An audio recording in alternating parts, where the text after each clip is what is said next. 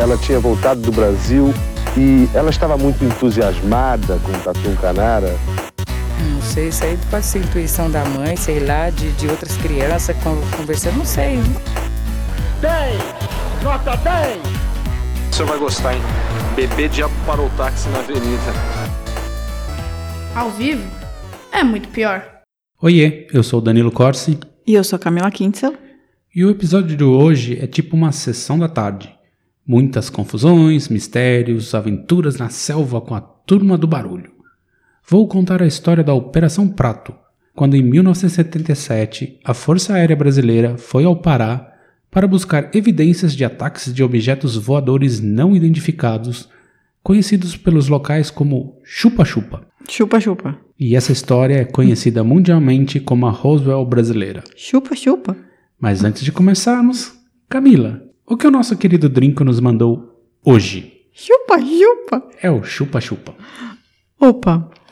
O vinho de hoje é o Partridge Flying Malbec 2019, que é feito com as uvas Chardonnay, Viognier, Torrontés e é produzido na Argentina, na, na região de Mendoza, pela vinícola Vinha Las Perdices. E o melhor, tem uma relação custo-benefício perfeita. Sim, você encontra esse vinho no drink por apenas 42 ETzinhos Bilu.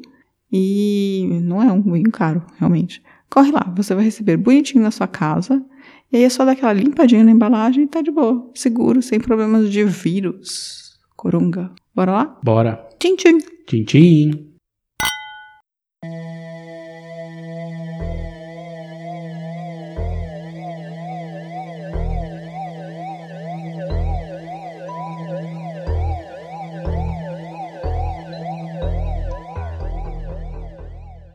Dia 25 de abril de 1987. Um barco com quatro tripulantes chega à Ilha dos Caranguejos, no Pará, para coletar madeira. Por conta da maré, eles só conseguiriam deixar a ilha por volta da meia-noite.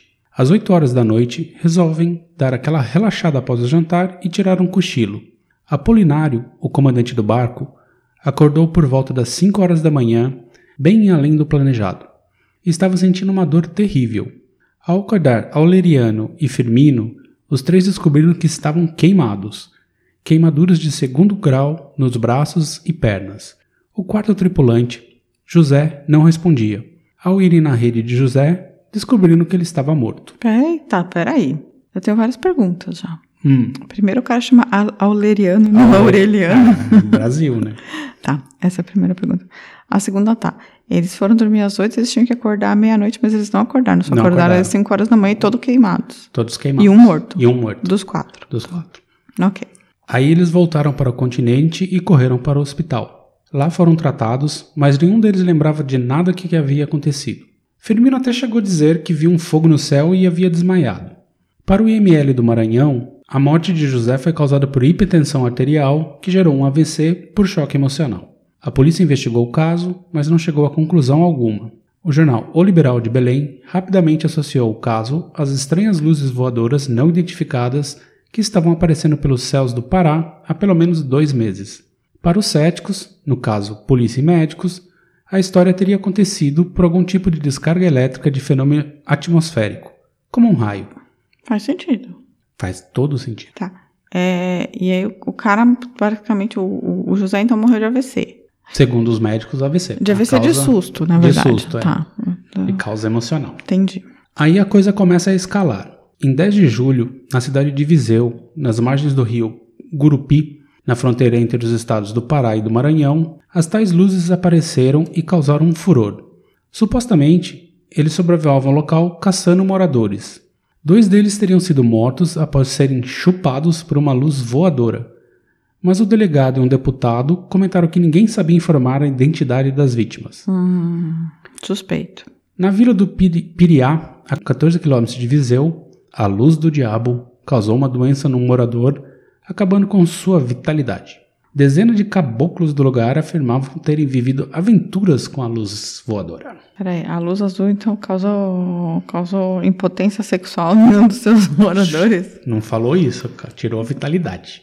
Entendi. Boston Medical Group. Total. A médica da região, a doutora Veleide Cecim, relatou um aumento de entrada no posto de saúde da região de pessoas com fraqueza, tonturas, dor de cabeça, tremores, palidez, pressão baixa, anemia e pele enegrecida necrosada com diversos círculos vermelhos arroxeado, onde atingida por essa, por essa suposta luz, e duas marcas de picadas dentro das marcas vermelhas. Que nojo. Os pelos não cresciam mais na região afetada e as pessoas ainda tinham náuseas e diarreia. Nos homens, a picada era na jugular. Nas mulheres, no seio esquerdo. Peraí, era um chupacabra de luz astral. Isso. E por conta das picadas, os locais começaram a relacionar essas luzes e chamá-la de vampiro do espaço ou chupa-chupa, nome que rapidamente se popularizou.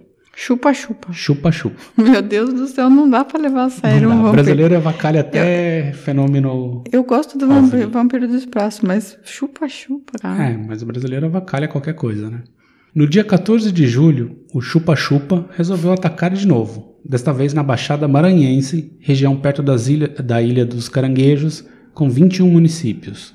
Na cidade de São Bento, um lavrador viu um misterioso objeto que, de tão luminoso, caiu do cavalo e desmaiou. Na fazenda Ariquipa, um homem foi queimado por uma tocha vinda de uma grande bola. Em Bom Jardim, uma mulher teria sido atingida por um raio emitido por uma bola de fogo e desmaiou, sem queimaduras.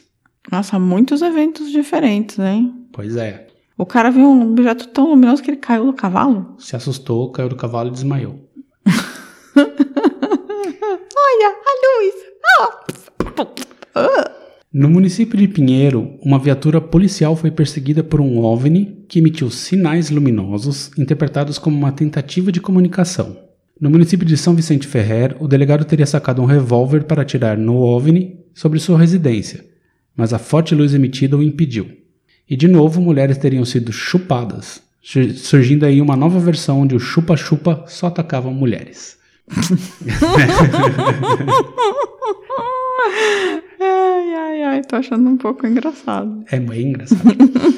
e aí toda a região entrou em pânico. O secretário de Segurança do Maranhão fez um levantamento na região e quase 80% dos moradores afirmavam, afirmaram terem, terem visto as luzes. Era pura histeria. Em 18 de outubro de 1977, a população do, mini- do município de Vigia, a 99 quilômetros de Belém, presenciou às 18 horas e 45 minutos o ostensivo surgimento de objetos cruzando o céu, causadores aparentemente de um apagão de energia elétrica. Faz sentido que a, a população de vigia estivesse vigiando o céu a- a- As- atrás de, é. de objeto. O prefeito relatou ter ouvido rumores nas ruas dando conta que um objeto estranho cruzava os céus em espantosa velocidade e lançando uma luz amarela.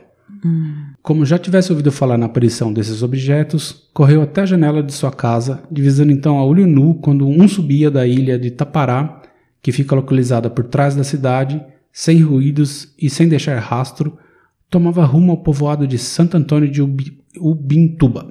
Como a cidade era extremamente religiosa, todos achavam que era obra do demônio e ameaçavam abandoná-la. Aí o prefeito Carola fez o que todo religioso de bem faz nessas horas: clamou pelos militares. Ué, não devia ter chamado o bispo? Não, chamou os militares. Tá. Aí entra em cena o primeiro Comando Aéreo Regional, o primeiro Comar, órgão da Força Aérea Brasileira, sediado em Belém. Entendi. Então tava todo mundo vendo objetos não identificados no céu. Isso, lá, Entre Maranhão e Paró. Isso. Pará. dá uma recapitulada básica aqui. Era 77, algumas luzes estão vagando pelos céus do Pará, ninguém sabe o que é. Então um grupo de madeireiros aparece queimados, um deles morreu. Em seguida, algumas cidades são atacadas pelas luzes que soltam bolas de fogo e pessoas são chupadas, casos confirmados por uma médica local. O chupa-chupa estava trazendo um terror ao Pará. E aí chegou a Força Aérea. Tô gostando muito. Tô achando que só tende a melhorar isso tudo. O primeiro comar designou o sargento João Flávio de Freitas Costas para montar uma equipe e investigar. 11 membros da Força Aérea foram recrutados para a operação, dois deles médicos. Mas o comando mesmo veio de Brasília, que designou o capitão Uranger Holanda para a chefia operacional. O Irangê. O Iranger. De 20 de outubro a 11 de novembro, o grupo visitou as cidades em busca de evidências. Fizeram um teste noturno com um helicóptero iluminado para ver se a população iria dizer que eram as luzes. Não funcionou. Todo mundo falou que era um helicóptero. Oh, então todo mundo sabia ali que a, qual era a diferença entre um helicóptero e um disco voador. Isso. E no relatório que vazou anos mais tarde, intitulado Aspecto Psicossocial e Econômico, o sargento Flávio Costa fez uma descrição de como os moradores de Colares estavam sendo afetados. Conta dos ataques com foco de luz, a histeria coletiva em que se encontrava a população e as constantes procissões de moradores soltando fogos e tiros para afugentar as luzes. Em resumo, a sociedade local estava apavorada. Também deixou claro o papel negativo da imprensa na criação do chupa-chupa, do monstro criado pela imprensa. Segundo o relatório, a região tem por habitantes pessoas de índice cultural, socioeconômico e sanitário dos mais baixos, aliados a crendices e formações simples, facilmente influenciados pelos meios de comunicação. Os médicos estavam convencidos da histeria em massa. Ah, é tipo coronavírus, né? Que é só uma gripezinha, É, então, é a mesma, é a mesma lógica. um resfriadinho. As pessoas estão histéricas. Histéricas. Não, não, isso é tudo mentira, tá, gente? É, nesse caso as pessoas pareciam estar histéricas. Tá. O relatório final do primeiro Comar ainda informou que as equipes da segunda seção montou posto de vigia para fotografar a luz e registrou um objeto a 3 mil metros de altitude e velocidade de 30 mil km por hora. As luzes foram várias vezes fotografadas e delas pouco se concluiu, parecendo haver confusão na equipe sobre isso. Conto que o chefe da equipe identificou a foto que mais impressionou a todos como a estrela d'alva, Vênus, levando o próprio a duvidar dos- das demais fotos como sendo de OVNIs. Entendi. Então ninguém sabe. Mas ninguém resolveu filmar? Eu não entendo essa coisa de tipo, a pessoa vai lá e fotografa o OVNI. Fotografaram, mas calma que vem, vamos chegar tem, nos tem vídeos. que filmar, porque é um objeto não identificado, mas ele tá em movimento. Vamos chegar aos vídeos. Tá. Então tudo parecia resolvido, mas a população ainda estava em pânico. Veio uma segunda missão entre 25 de novembro e 5 de dezembro. E aí as coisas ficaram mais interessantes. No dia 27, em Colares, registram dois corpos luminosos amarelos claros cruzando o céu a 6 mil metros de altitude e velocidades superiores a 600 km por hora. No dia seguinte, dois corpos luminosos amarelos claros cruzaram o céu a 4 mil metros de altitude e velocidades supersônicas rumo a noroeste-sudeste. No começo de dezembro, o capitão Elanda levou seu grupo para uma vigília na Baía do Sol e ali viram um OVNI em forma de disco, de cerca de 30 metros de diâmetro, estando a cerca de 200 metros de altura, posicionado bem acima de todos eles. Holanda descreveu como tendo a parte de baixo negra com uma luz âmbar no centro. Em seguida começou a emitir lampejos de luz amarela para baixo, exatamente sobre o grupo, mudando a cor de- da luz para azul e desaparecer em seguida em alta velocidade. Resolveram então fazer um voo de helicóptero para tentar alcançar uma dessas luzes.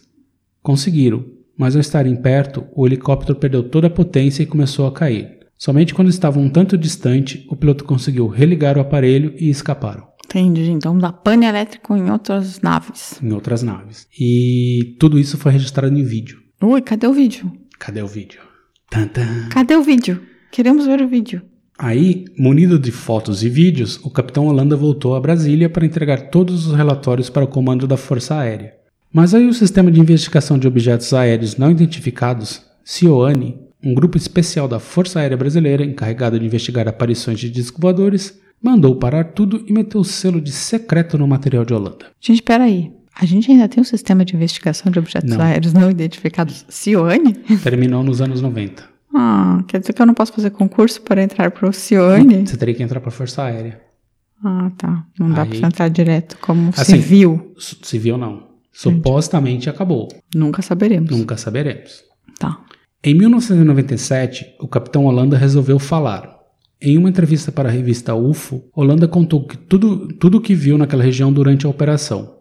Contou os relatos dos moradores, seu encontro com as luzes, discos voadores, como tinha registrado tudo e estava guardado nos arquivos da Força Aérea. E aí, dois meses após a entrevista, Holanda foi encontrado morto. Supostamente cometeu suicídio. Mas sei lá, ele se enforcou com um cinto de roupão na cabeceira de sua cama. É possível. É possível. Porém, Porém, porém, com o porém. histórico da- das nossas conhece- Forças Armadas. conhecemos algumas, al- algumas pessoas que morreram enforcadas sem terem se enforcado na mão Né? de certos militares. E aí a comunidade de ufólogos ficou empolvorosa. Mas levou um bom tempo para alguns documentos sobre a operação virem à tona. Das cerca de 2 mil páginas de relatório, 500 fotografias e 16 horas de filmagens documentadas pelos militares do 1 Comar, de Belém, apenas 200 páginas e 100 fotos se tornaram públicas. Isso só atiçou a curiosidade dos ufólogos e até gringos vieram para o Brasil investigar o caso. Parentes do capitão, o capitão Holanda, afirmaram que ele teve contato imediato do terceiro grau na margem rio, do rio Guajaramirim, no Pará, em dezembro de 1977. Ele e mais um oficial teriam avistado uma nave de 100, é, de 100 metros de comprimento no formato de uma bola de futebol americano, pousar, pousar em pé na outra margem do rio. Em pé? É, pousar em pé. Entendi. Como, Como uma, uma uma, uma bola de futebol americano em pé. Isso. A cerca de 70 metros do local, os militares teriam visto uma porta se abrir no alto do objeto e um ET descer e flutuar sobre as águas. E o mais curioso é que esse outro oficial chamado Pereira também cometeu suicídio. Aliás, todos que participaram da operação estão mortos. Gente, Todos. Eu acho que talvez. Aí agora eu já tô começando a achar que não foi objeto não identificado porra nenhuma. Foi tipo Testes militares. testes militares do exército americano. Provavelmente. Porque, tipo, é no Pará, né? É, essa é a minha aposta também. É, então a Alguma galera, arma. a galera do sul dos. Estados Unidos estava testando alguma coisa ali. Os caras estavam testando, a- depois avisaram o comando brasileiro que mandou E abafar ro- tudo. Rolou um abafa, porque, porque, tipo, muito perto dos Estados Unidos, norte do país. Sim, seria. Essa é a minha aposta também. Tá. Mas segundo a comunidade de ufólogos, a Operação Prato foi a maior operação militar de caça a OVNIs no mundo. O jornalista e ufólogo Ademar José Gevardi, editor da revista UFO e que entrevistou Holanda, afirma que a filha do brigadeiro Protásio, que era o comandante maior da operação, é uma das poucas felizadas que tiveram acesso às filmagens ultra secretas. Entre outros fatos aterradores, ela cita a nave-mãe parando sobre o rio Amazonas, ele alega. E segundo ele, nesse tempo todo, os avistamentos continuam acontecendo na região, mais de 40 anos. Do ponto de vista da Força Aérea, a situação toda era apenas histeria coletiva alimentada com a ajuda da imprensa sensacionalista da região. E aí, Camila? Era o chupa-chupa um fazendeiro de soja em busca de novo espaço na Amazônia? Ou um alien legítimo? Ou só um delírio de crendices? Eu adoro pensar que era um alien, alien amazônico, assim. Talvez. Chupa-chupa? O chupa-chupa, talvez. E ele- chupava você à esquerda. Eu sei esquerdo. Talvez ele tivesse até ligado àquela civilização do Tatum Canara. Né? É verdade. Que é o nosso primeiro episódio que foi o que tinha toda aquela cidade perdida, sentido, escondida na tá ali, Amazônia, é. criada por, por, por alienígenas. Verdade, concordo. Então, eu acho que pode até ser, ter a ver com isso. Mas o meu lado mais cético me leva a crer que, na verdade, eram exercícios militares norte-americanos acontecendo pra- próximos da região. Para os caras abafarem tudo e, e botarem top secret Sim. na parada, com certeza tinha alguma, alguma treta ali, né? É, e essa quantidade de suicídio também. Tudo bem que, assim, os militares são bastante pressionados e tal, né? A saúde mental não é sempre muito boa dos militares no Brasil. Mas dois suicídios, assim, na mesma história. hum. Bem estranho, né? Mas eu quero acreditar que são alienígenas. I want to believe. I want to believe alienígenas, indo lá visitar o Boto Rosa, que talvez seja um alienígena. Né? Anaconda. É, e outros. É, anaconda reptiliano, talvez, né? Sim, Jennifer Lopes estava até Jennifer lá. Lopes, talvez os jacarés, tem são os rep- reptilianos indo visitar alguns jacarés, é verdade. Os né? primos. Seus primos, nunca saberemos.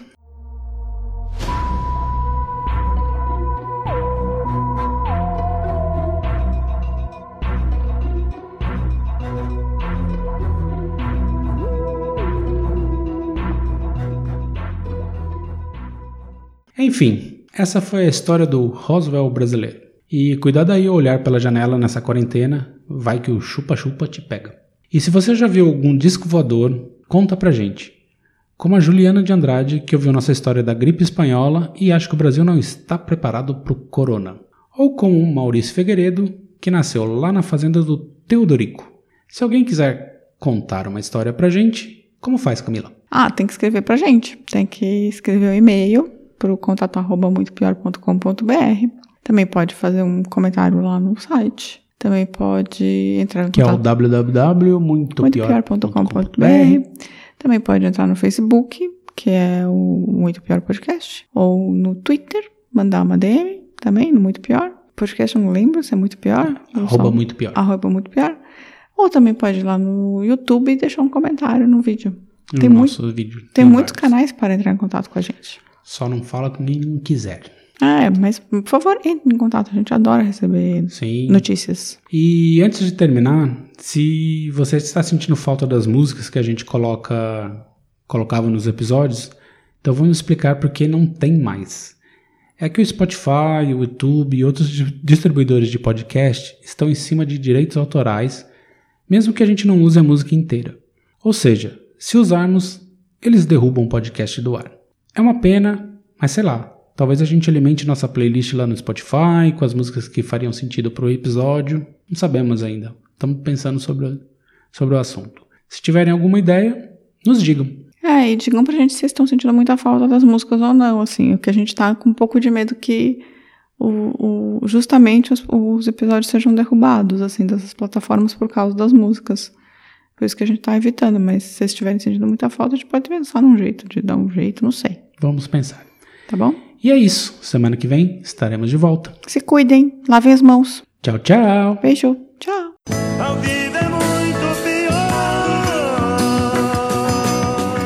Este programa é um oferecimento de drinco.com.br